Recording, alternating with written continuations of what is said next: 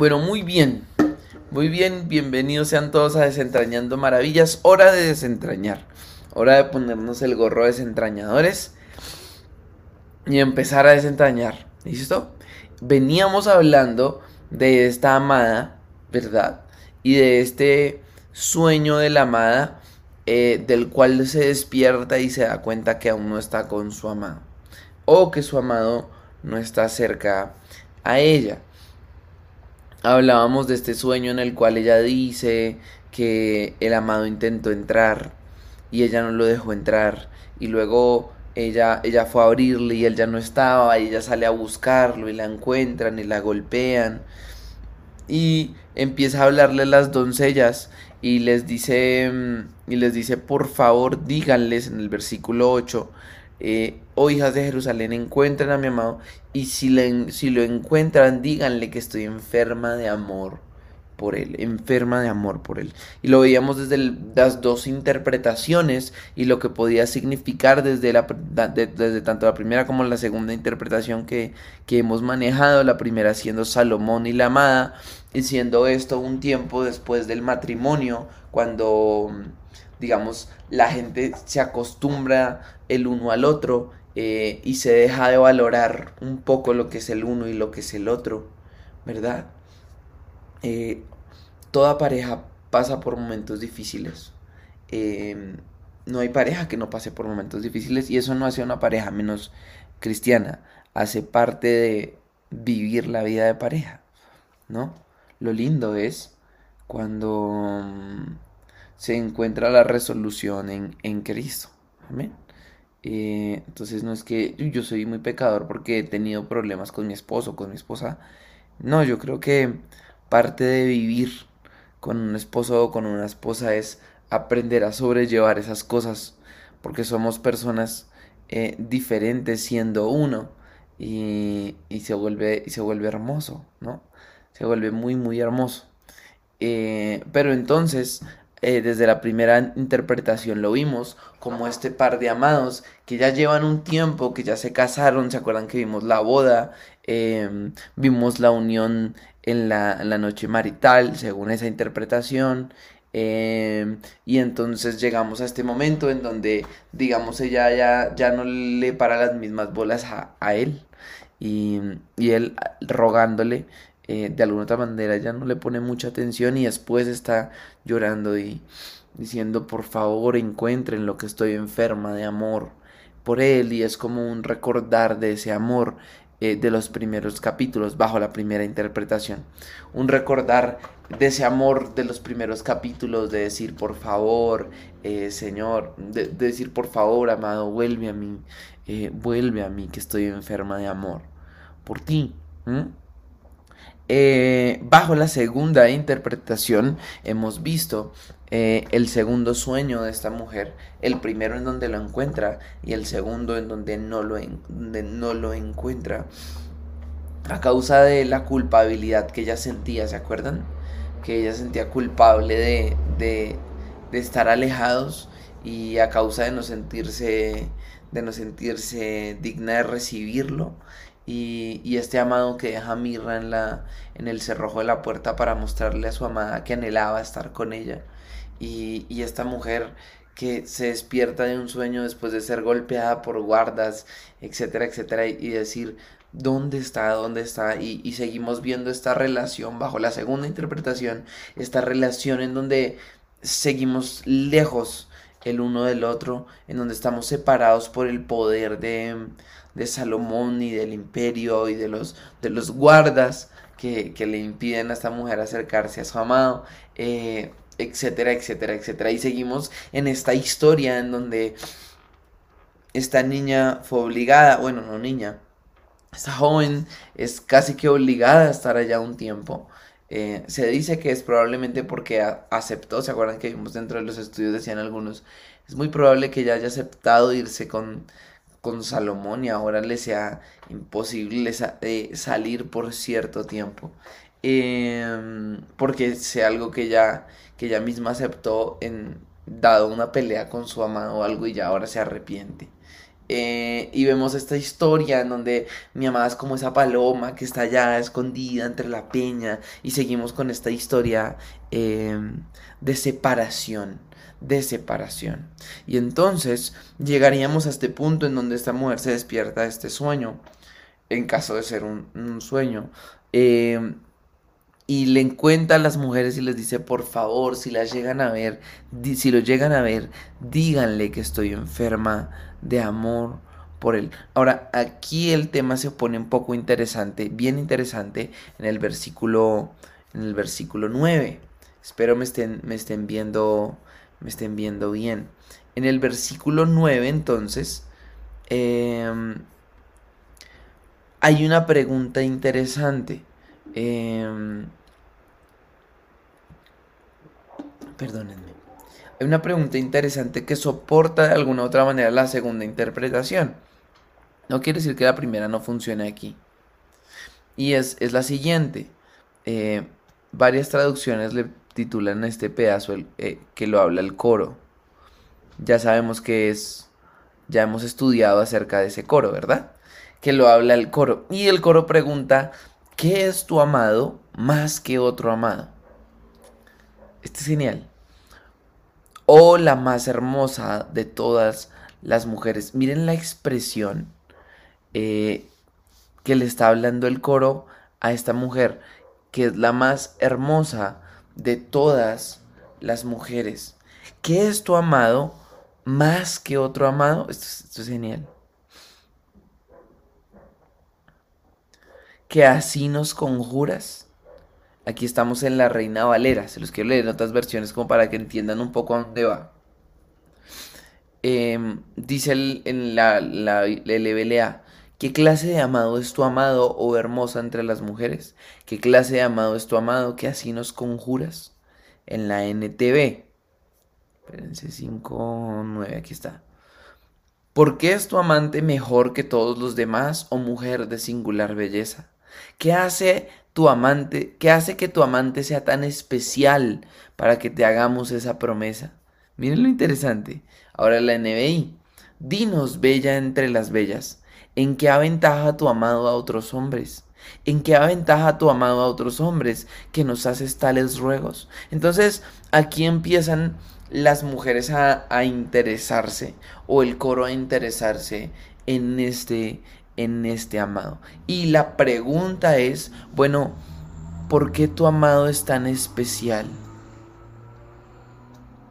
¿Por qué insistes en buscar a tu amado? Porque estando aquí con la oportunidad de estar con, eh, el, con Salomón, bajo la segunda interpretación sería algo así como, si estás con el hombre más especial de toda la tierra, ¿por qué insistes en buscar a tu amado? ¿Qué hace a tu amado especial para que nos hables de la manera en la que nos estás hablando, para que te escribas como enferma de amor? ¿No? Y, es lindo porque la pregunta va a llegar a que la mujer empiece a hablar de su amado, empiece a, conocer eh, su amado, ¿sí? Eh, perdón, a conocer no, a demostrar que conoce a su amado. Y eso va a ser especial. ¿Qué es lo que tiene tu amado que lo hace especial? ¿Qué es lo que tiene tu amado que lo hace diferente, oh mujer hermosa? Mm. Ahora pensemos en esto. Pensemos en un mundo que nos seduce todo el tiempo. Pensemos en un mundo que nos está seduciendo todo el tiempo a caer en pensamientos que no debemos caer, en búsquedas que no tenemos por qué tener, en esfuerzos que no deberíamos, en, los cuales no deberíamos dirigir nuestro corazón, etcétera, etcétera, etcétera, etcétera. Con todo esto, pensemos en un mundo que ve a un, a un cristiano pegado a su, amado y diciendo, no, a mi amado esto no le agrada que yo haga. No, eh, yo quiero buscar primero a mi amado. No, no tengo ganas de asistir a donde, donde todo el mundo asiste, no tengo ganas de hacer lo que todo el mundo hace, no quiero ver eso, no quiero estar en contacto con eso, no quiero, etcétera, etcétera, etcétera, etcétera, etcétera. Una iglesia que busca ser santa, ¿verdad? a esta iglesia santa se le llamaría eh, la iglesia más hermosa entre las mujeres. A esta iglesia santa, a esta iglesia escogida, a esta iglesia que Jesús dijo que iba a ser sin mancha, sin arruga, llena de Él, que iba a caminar en santidad, que iba a caminar mejorando todos los días, ¿verdad? Eh, a la esposa que dice la palabra se le ha concedido vestirse de lino fino, ¿verdad? En el matrimonio de Juanfe, y vale, pude hablarles acerca de esta esposa, eh, que es vestida con las obras, con las obras de los justos, con las cosas que los justos han hecho con el amado y para el amado. Esta amada, la más hermosa de todas las mujeres, busca desesperadamente a su amado cuando no lo siente cerca. Y la pregunta entonces aquí, bajo la segunda interpretación, vienen siendo las doncellas diciendo que no conocen al amado, ¿verdad? Bajo la primera sí lo conocen, saben que es Salomón, y digamos que Salomón se fue, entonces ellas dicen, ok, te ayudamos a buscarlo. Pero la, bajo la segunda, y si ustedes se dan cuenta, es la primera vez que el coro muestra un genuino interés en ayudar a la, en ayudar a la amada, o más que en ayudar a la amada, en saber un poco más del amado. Usualmente hemos visto un tono medio burlesco o un tono de exaltación si lo viéramos desde el otro, pero aquí es cuéntanos más acerca de este amado. Y entonces por eso quiero que lo miremos desde el punto de vista de la iglesia y de, y de, Cristo. Porque el mundo eventualmente nos dice, bueno, pero ¿qué es tan especial? ¿Qué es tan especial lo que ustedes tienen? Por eso nos dicen, no, es que a veces se sienten eh, que están en un pedestal, esos cristianos se creen mejores que todo el mundo. No, no es eso. Es que nos conservamos para nuestro amado, es que pensamos en nuestro amado, es que caminamos con nuestro amado, es que estamos en amorío con nuestro amado y, y el que que no está con este amado y no conoce a este amado, eh, no lo puede entender. No lo puede entender. Así que si nosotros fuésemos la iglesia o somos la iglesia, ya que nosotros somos la iglesia, ¿qué responderíamos a esta pregunta? ¿Qué responderíamos a oh hermosa iglesia, ¿qué tiene tu amado más que otro amado? ¿Qué hace especial a tu amado más que otro amado? O como dice en la, en la NTV, es chévere lo que dice. Porque es tu amante mejor que todos los demás. ¿Qué hace a tu, que tu amante sea tan especial? Si nos preguntaran como iglesia, ¿qué hace que tu amante sea tan especial? ¿Qué hace que tu amado sea mejor que todos los demás. Eh, yo creo que muchos nos aventuraríamos a decir muchas cosas acerca de Jesús y tendríamos que empezar a pensar si esas no son las mismas cosas que podría decir un musulmán acerca de Alá, por ejemplo, para hablar de otra religión. O... no sé. Piensen en cualquier religión y en si lo que nosotros tendríamos para decir de nuestro amado, si lo hace especial o no lo hace especial. Por ejemplo, cuando un cristiano lo primero que resalta es que, eh, o lo único que resalta, porque esto sí es de resaltar, es no, es que Él está pendiente de mí, me cuida, me ayuda en los momentos difíciles. Bueno, lo mismo podría decir un musulmán acerca de Alá, o lo mismo podría decir un católico acerca de la Virgen exactamente, exactamente lo mismo. ¿Qué es lo que lo hace especial? Porque esta mujer va a empezar a, entrar, y por eso no me quiero centrar tanto en esto, sino en la pregunta es lo que me importa. Va a entrar ella a hablar cosas especiales acerca de su amado, de cómo él se ve, de lo que él es, dándoles una descripción a las mujeres o al coro para que si lo encuentran sepan quién es él, sepan cómo es él, ¿verdad? Eh, pero como iglesia ¿Qué hace especial a tu amado? ¿Qué hablas tú de Cristo? ¿Qué resaltas tú de Cristo? ¿Y qué deberíamos, esa sería una buena pregunta, qué deberíamos resaltar de nuestro amado? Y se las hago a todos ustedes. Em, ¿Qué deberíamos resaltar de nuestro amado? Eh, la tengo.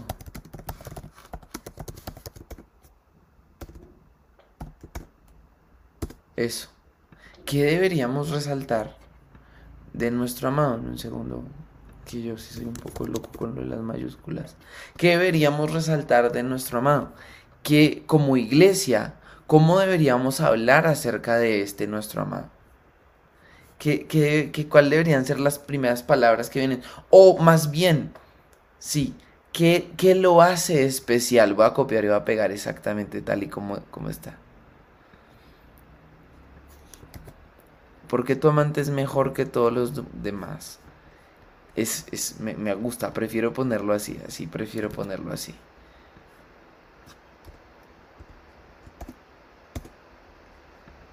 Eso, eso, así, así, muy bien.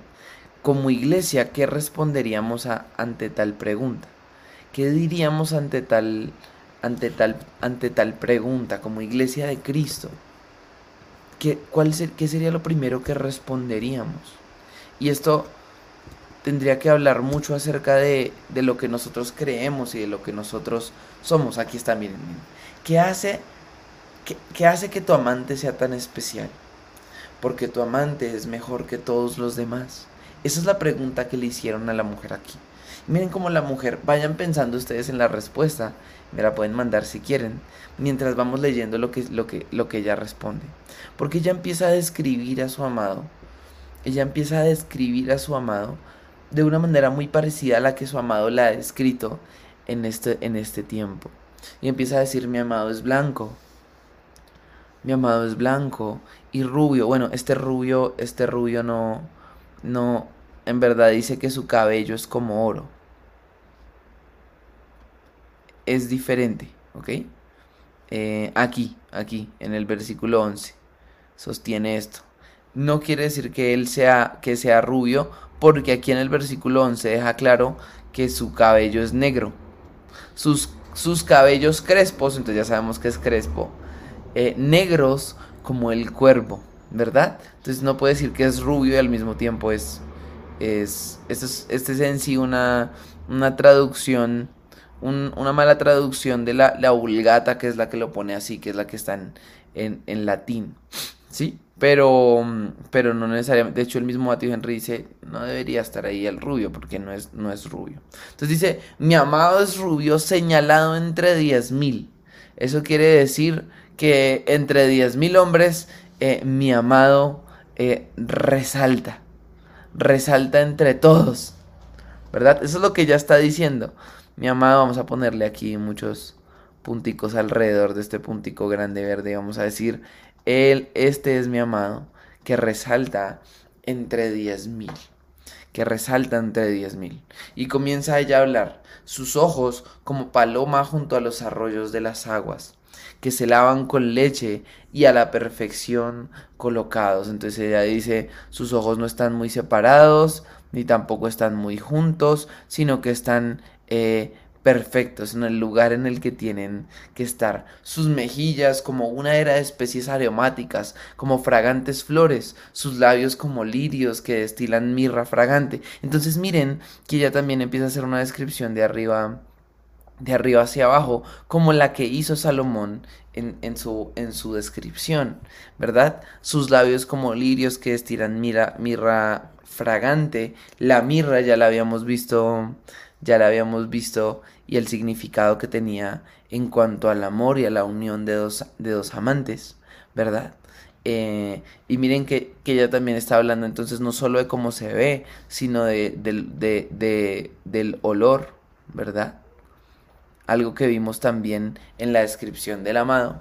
Sus manos como anillo de oro engastados de jacintos, imagínense lo que escribe, como escribe sus manos. Su cuerpo como marfil como claro marfil cubierto en zafiros, sus piernas como columnas de mármol fundadas sobre bases de oro fino, su aspecto como el Líbano, es escogido como los cedros, o sea, las piernas eh, gruesas como, como cedros, su paladar dulcísimo, todo él y todo él codiciable.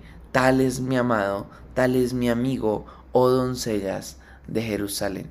Y por eso les digo que quiero hablar de este tema, pero no quiero centrarme tanto en la descripción o en versículo a versículo como siempre lo hacemos, ¿verdad?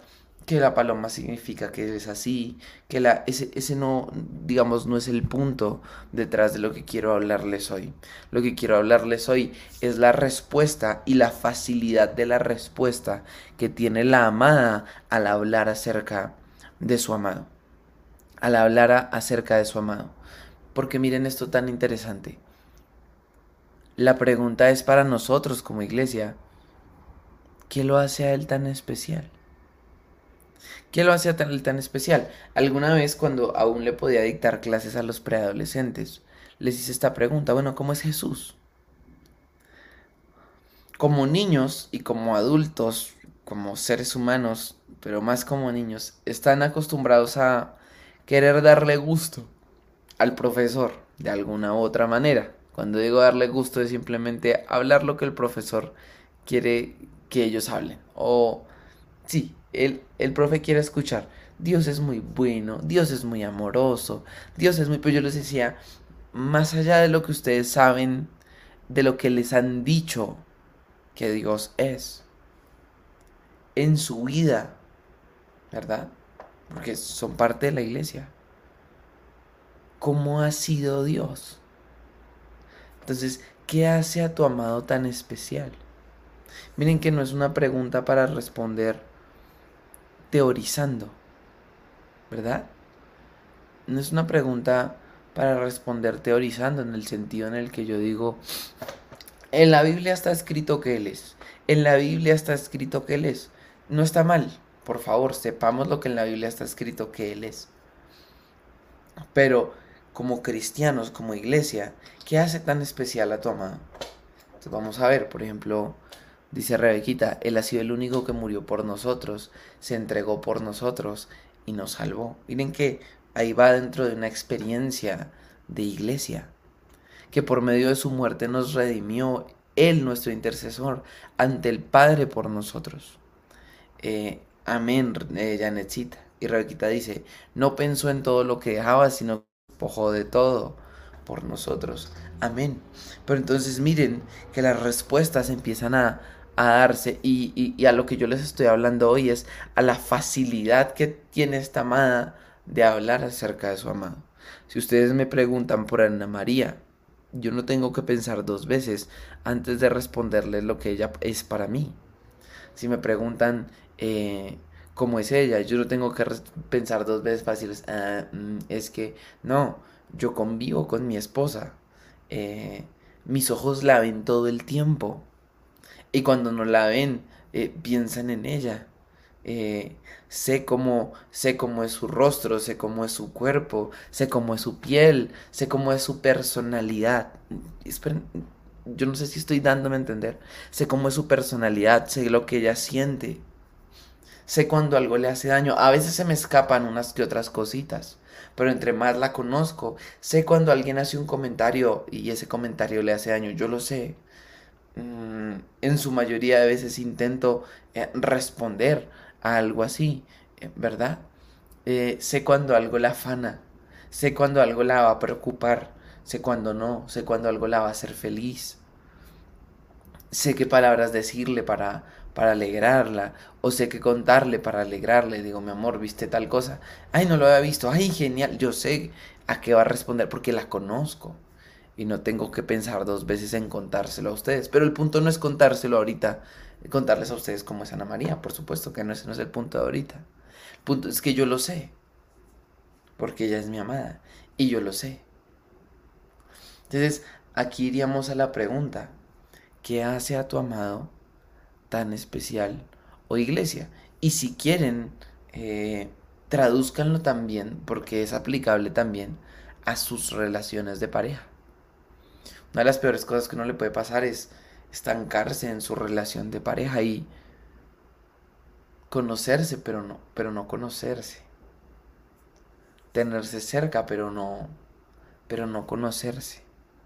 Pero no abundar el uno, el uno en el otro. Y a mí lo que me, lo que me sorprende de Cantares y de sus descripciones entre el amado y la amada Y a esto es a lo que yo quería ir. Es la facilidad con que el amado y la amada hablan el uno del otro. Sin dudarlo ni en un solo momento. Y es porque se conocen. ¿Mm? Como desean lo mismo como la amada desea estar con él y habla de estar en el monte, de alejarse, de estar por allá. Y él desea exactamente lo mismo. Le dice, ven, escápate conmigo al monte. O sea, los dos están totalmente unidos a un solo propósito, a una sola misión, eh, en un solo enfoque. ¿Verdad? Ahora, lo interesante es que a veces como iglesia, me incluyo, como iglesia de Cristo, parece que nos preguntan qué hace tan especial a tu amado y hablamos todo lo, todo lo general, ¿no? Eh, les voy a poner un ejemplo. Es como si me preguntaran a mí, ¿qué hace tan especial a tu amada? Y yo dijera, no, Ana María y yo vivimos en un apartamento súper lindo, eh, bueno, las niñas lo han pintado, le han pintado las paredes y dentro de poco vamos a, queremos pintarlo. Em, ella escogió una sala súper linda, eh, cocina delicioso. Eh, ¿se, ¿se, dan cuenta cómo no estoy describiendo a mi amada? Estoy describiendo lo periférico. Y a veces siento que como iglesia respondemos así. A veces siento que como iglesia resaltamos esto. Y nos dicen, ¿cómo es tu amado? Y nuestra respuesta es, Él me proveyó una casa, Él me proveyó un carro, Él me sanó. No, pero ¿cómo es tu amado? ¿Qué es lo que anhela tu amado? Y miren que, y yo espero que esa pregunta los esté haciendo a ustedes pensar, como a mí, como iglesia, ¿cómo es tu amado? ¿Qué es lo que anhela tu amado? El, que ama tu alma. Eh, ¿Cómo es? ¿Quién es Él? Él es todo bueno. Él es todo misericordia. Él ha tenido de mí misericordia una y otra y otra y otra vez. Él es supremamente especial supremamente delicado. Él disciplina, pero disciplina con un amor tan grande que es imposible que esa disciplina no te lleve a, tus, a, sus pies. Él me muestra su amor constantemente. Él anhela que yo corra a Él a buscarlo todo el tiempo y se alegra cuando estoy con Él. Él me prometió a otro consolador y aquel consolador está aquí conmigo y lo amo de todo corazón eh, lo amo, yo soy suya como iglesia y Él es mío, solo mío, solo mío, porque es solo de la iglesia. Él se alegra en la, en la bondad, pero odia la maldad. Odia los pies dispuestos a correr al mal, pero ama a aquellos que están dispuestos a entregarse por sus hermanos. A él no le importa que alguien haga todo bien si no está con él. Porque el punto es, el punto no es hacerlo todo bien. El punto es que si no se está con Él, nada está bien. Él no se, él no se fija en las obras que no están llevadas por gracia y, que no nacen en, en comunión de lo que es perfecto, quién es Él. Ese es, es mi amado. Mi amado es sensible cuando yo le fallo perdona cuando le pido perdón. yo no sé si, estoy haciéndome entender. Y a veces yo veo que sabemos lo que hace nuestro amado, pero no sabemos quién es nuestro amado. Que las predicaciones se centran en lo que puede hacer mi amado por mí, pero no en conocer a mi amado. Y yo sé que hoy Desentendiendo Maravillas está muy de predicar. Les pido perdón. El punto no es que sea una predicación, sino un estudio bíblico. Pero esa frase, esa, esa pregunta, hacía eco en mí hoy. Siento que las predicaciones es Dios puede darte, Dios puede hacer esto por ti, Dios puede sanarte, Dios puede eh, proveerte, Dios tiene el control para hacer esto contigo, Dios nunca te va a abandonar y todo eso es cierto, todo eso es cierto, todo eso es cierto. Pero a veces, si nos sentamos a hablar como con cristianos, ¿quién es Dios? Las respuestas son teóricas. Omnipresente, omnisciente, omnipotente. Amén. ¿Quién es Dios para ti? El omnisciente, el omnipresente, el omnipotente. Ahora esas preguntas no están mal, pero una cosa diferente es cuando yo las he experimentado. Él siempre ha estado conmigo. Él todo lo ha hecho por mí, ha hecho cosas loquísimas en mi vida. O sea, una cantidad de cosas que uno dice, como cristiano, tengo mucho que hablar acerca de mi amado. Y, y el punto es, ¿cuántas veces me acerco a conocer a mi amado? Y cuántas veces he escrito a mi amado frente al, frente al mundo. No lo que le hace, sino quién es él. Dicen por acá, se vale decir que mi amado demanda cosas de mí que a veces me incomodan porque no son fáciles de lograr, pero además de eso me ama y me tiene paciencia. ¿Ok? Chévere. Él es amoroso, justo, misericordioso, me deleito en su palabra, me da seguridad, me da paz. Chévere. Dice Yanecita, ahora Él es como el aire para vivir, sin Él no somos nada, amén. Dice Anita, Él pide que sea obediente a su palabra y que mis ojos no se desvíen de su plan y su propósito. Pero puedo decir que Él es misericordioso porque le he fallado y su amor me sostiene. Como la novia me desvié, me dormí, pero le he hallado. Entonces, miren la respuesta tan hermosa a lo que es si nosotros tuviésemos que componer un, salmo, componer un, una frase. Porque ya vimos que aquí la amada describe a su amado, él es blanco, él tiene su cabeza eh, como oro, pero cuando habla su, sus pensamientos son como oro y sus cabellos son negros, ¿verdad? Como un cuerpo, sus ojos son hermosos, em, eh, son perfectamente colocados, sus mejillas son como especies aromáticas y fragantes, sus labios es como mirra, sus manos eh, con las que me abraza, con las que me, con las que me toca, son como oro engastado en jacintos y empieza a escribir estas, estas manos preciosas, como metales preciosos, ¿verdad? Su cuerpo como marfil cubierto de zafiros, o sea que brilla, ¿verdad? sus piernas son como un mármol fundado. Y entonces ella empieza a decir, todo en él es dulcísimo, todo en él es codiciable, todo en él es deseable. Todo en él es codiciable, todo en él es deseable. Ese es mi amado, ese es mi amigo o doncellas de Jerusalén. A tal punto que las mujeres, las doncellas de Jerusalén, si llegaban a encontrarse con este hombre, eh, lo reconocían y decían, este es el amado de la Sulamita. Este es, este es la descripción de este hombre, del cual ella está eh, profundamente enamorada. Profundamente enamorada. Así es mi amante, mi amigo, oh mujeres de Jerusalén. Y entonces, eh, todo en él es perfecto, dice Janecita. Pero entonces, eh, como iglesia o como esposos, ¿verdad? ¿Cómo se da esa, cómo se da esa descripción? A veces fallamos en que lo único que resaltamos es lo malo, porque entendemos que nuestro cónyuge eh, comprende que sabemos lo bueno, ¿no? Y entonces preferimos corregir lo que está mal para que mejore y no resaltar lo que está bien porque eh, ella sabe que yo la amo, ella sabe que a mí me encanta eso, ella sabe que a mí me... Pero entonces más bien yo le digo, esto está mal, esto no, esto no, esto no me gusta, esto... Y, y creo que como esposos fallamos, fallamos. Bien, estamos en una generación supremamente amadora de sí misma, supremamente.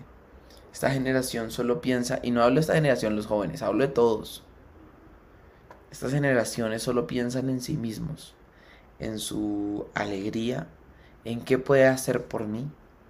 Hoy en día se casan diciendo qué puede hacer mi esposa por mí y en el momento en que deje de hacerlo, o si en el momento en que deje de hacerlo, pues la puedo abandonar.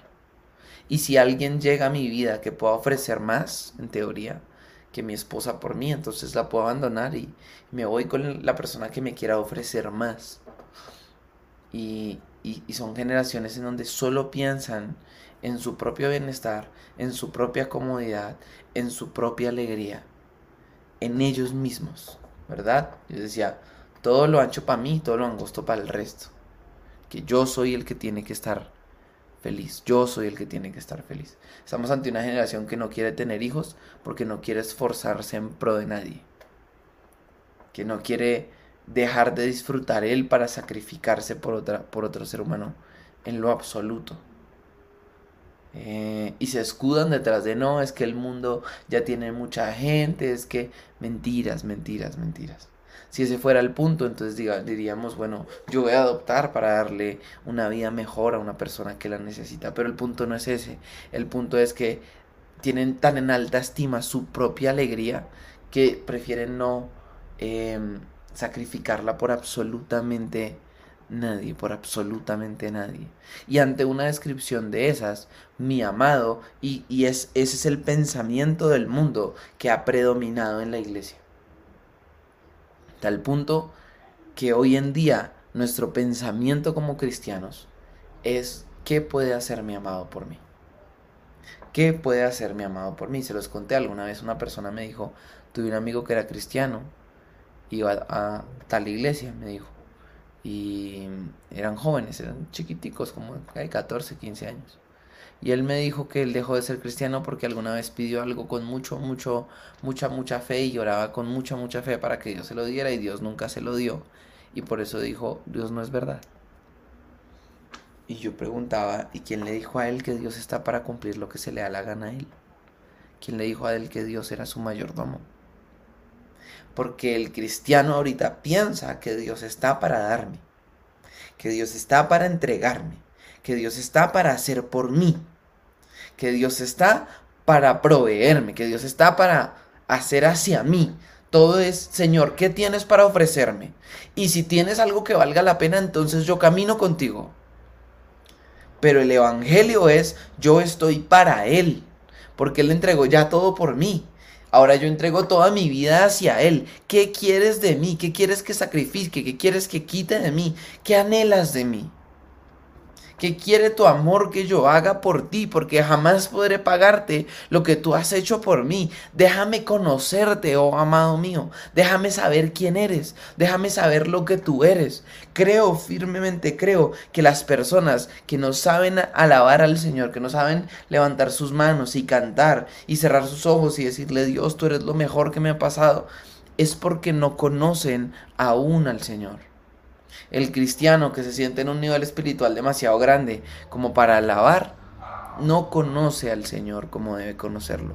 Porque si conocieses al Señor, sabrías que Él ama ser exaltado, que Él ama la música, que Él ama los himnos, que Él ama ser exaltado. Pero ¿saben qué es lo terrible? Una de las peores cosas que ha pasado en este tiempo, que incluso la música se ha convertido en qué tanto Dios hace o puede hacer por mí.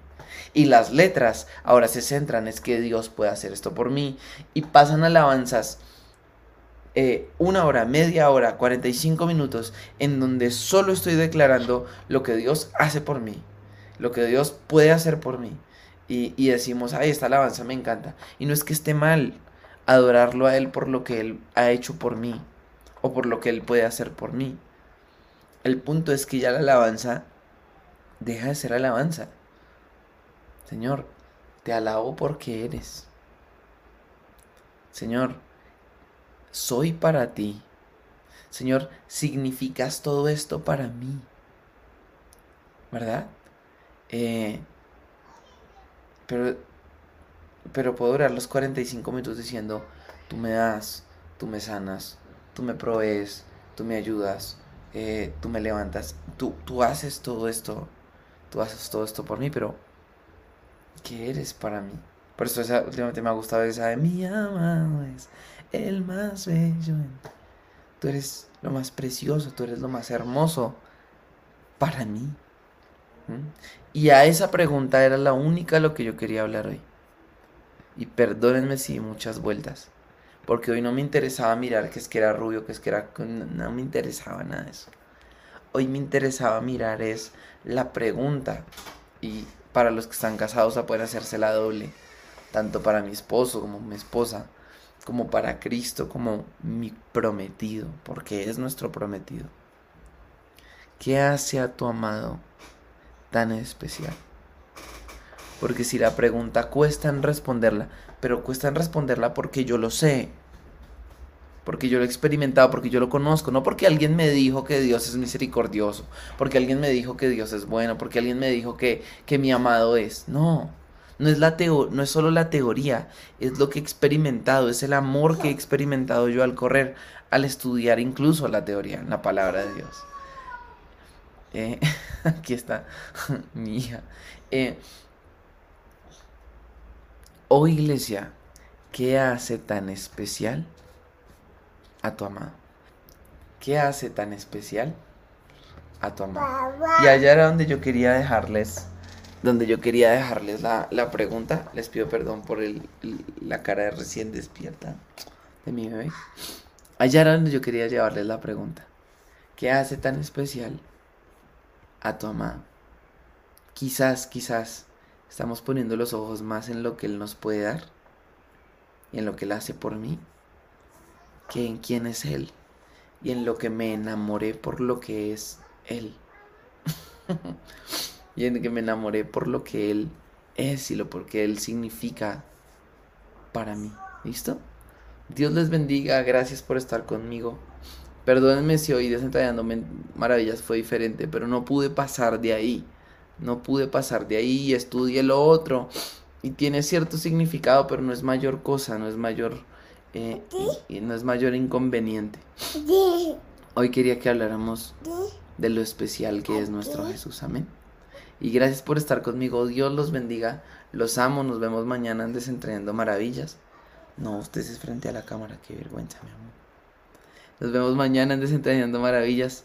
Eh, Ah, ya les prometo que mañana sí volvemos al, formato normal. Entonces mañana estén maravillas. Dios les bendiga. Y chao. ¿Dónde es que está? Aquí está.